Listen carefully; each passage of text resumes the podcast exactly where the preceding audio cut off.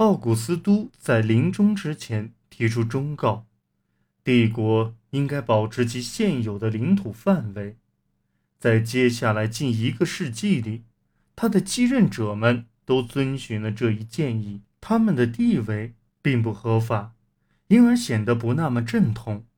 因为缺乏清晰的统治权力，他们转而依靠民粹主义、势力和恐怖手段来加强统治。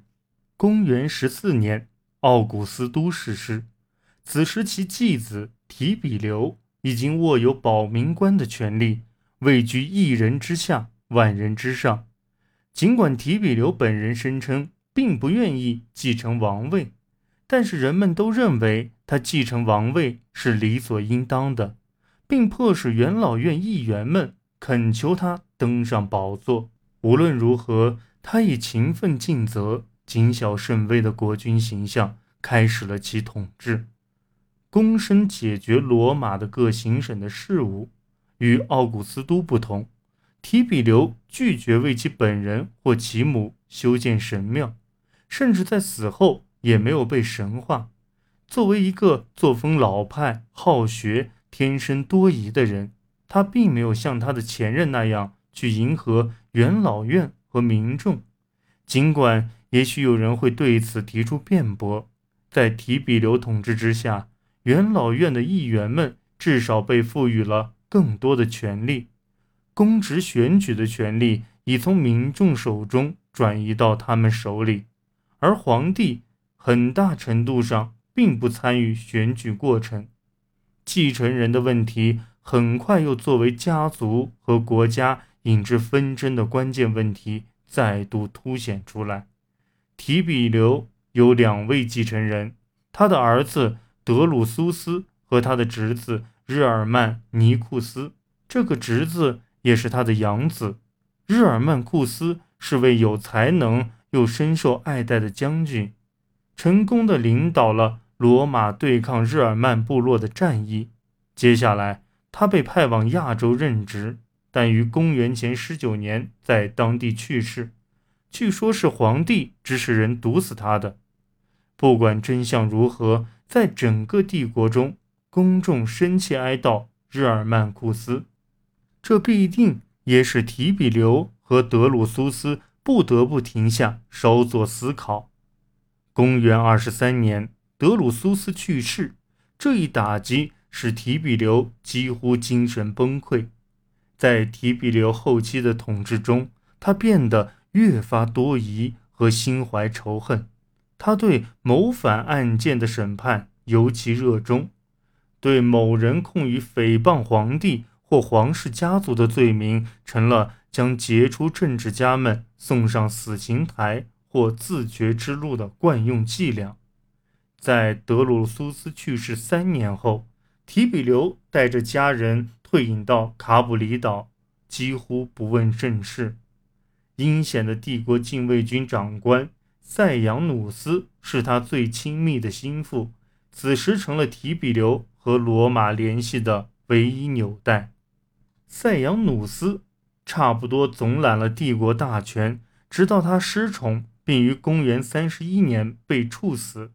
此后，提比留更是悠闲度日。后来的作家们宣称，他在这段时期过着极度腐化的生活。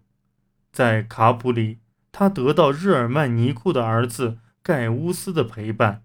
这位年轻人因和自己的妹妹关系暧昧而臭名昭著。盖乌斯在岛上费尽心机的。讨提比留的欢心。公元三十七年，提比留逝世，其遗嘱中将卡里古拉与提比留的孙子吉姆勒斯立为共同继承人，但元老院认为该文件无效，推举卡里古拉为皇帝的唯一继承人，吉姆勒斯则于当年被处死。在经历了提比留后期。阴沉恐怖的统治气氛后，卡里古拉的统治则以释出对公众的善意开始，尤其是在他将公职选举的权利从元老院手中归还给民众后。然而，他很快被权力所腐化，他是第一位在世时便自称为神的皇帝。他还在为自己而建的神庙里立了真人般大小的黄金塑像，每天给这尊塑像穿戴上和他当天穿着一模一样的服饰。更糟的是，他完全藐视元老院。也许正是因此，而有谣言说他打算让他的爱驹因西塔土司来当执政官。公元四十一年，他被卫士刺杀身亡，其短暂的统治亦随之结束。元老院的议员们试图抓住卡里古拉去世的机会，重掌大权，恢复共和，但帝国禁卫军却强迫他们接受了一位新皇帝——日耳曼尼库斯的弟弟克劳迪乌斯。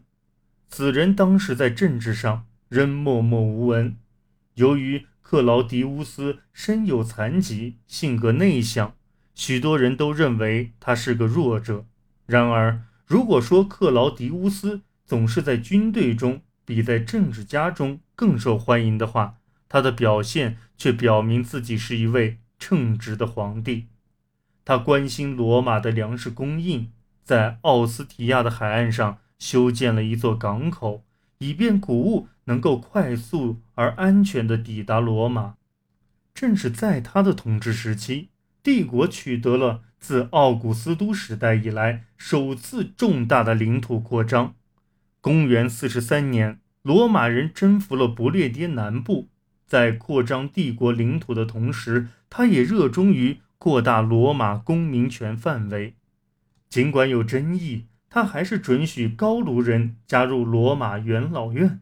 他依赖家庭中的被侍奴们和妻子们做其顾问，而这也引起人们的关注。这种忧虑也许不无道理。公元五十四年，克劳迪乌斯去世，据说是被他的第四任妻子，也是他的侄女小阿格里毕娜毒死的。这样做是为了确保他与前夫所生的儿子。尼禄能顺利继承皇位，年轻的新皇帝很受欢迎，却极端残忍。与他的前任们一样，尼禄的统治也有着良好的开端。他致力于奥古斯都时代价值观的回归，与元老院一起统治国家。他持续受到罗马民众的欢迎，但他的家庭生活则不是那么愉快。公元五十五年。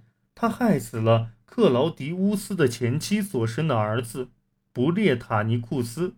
四年后，他又杀害了自己的母亲。公元六十二年，他先和妻子克劳迪乌斯之女乌大维亚离婚，随后置他于死地。紧接着，就和他的情妇波培亚结了婚。公元六十五年，波培亚被他赐死。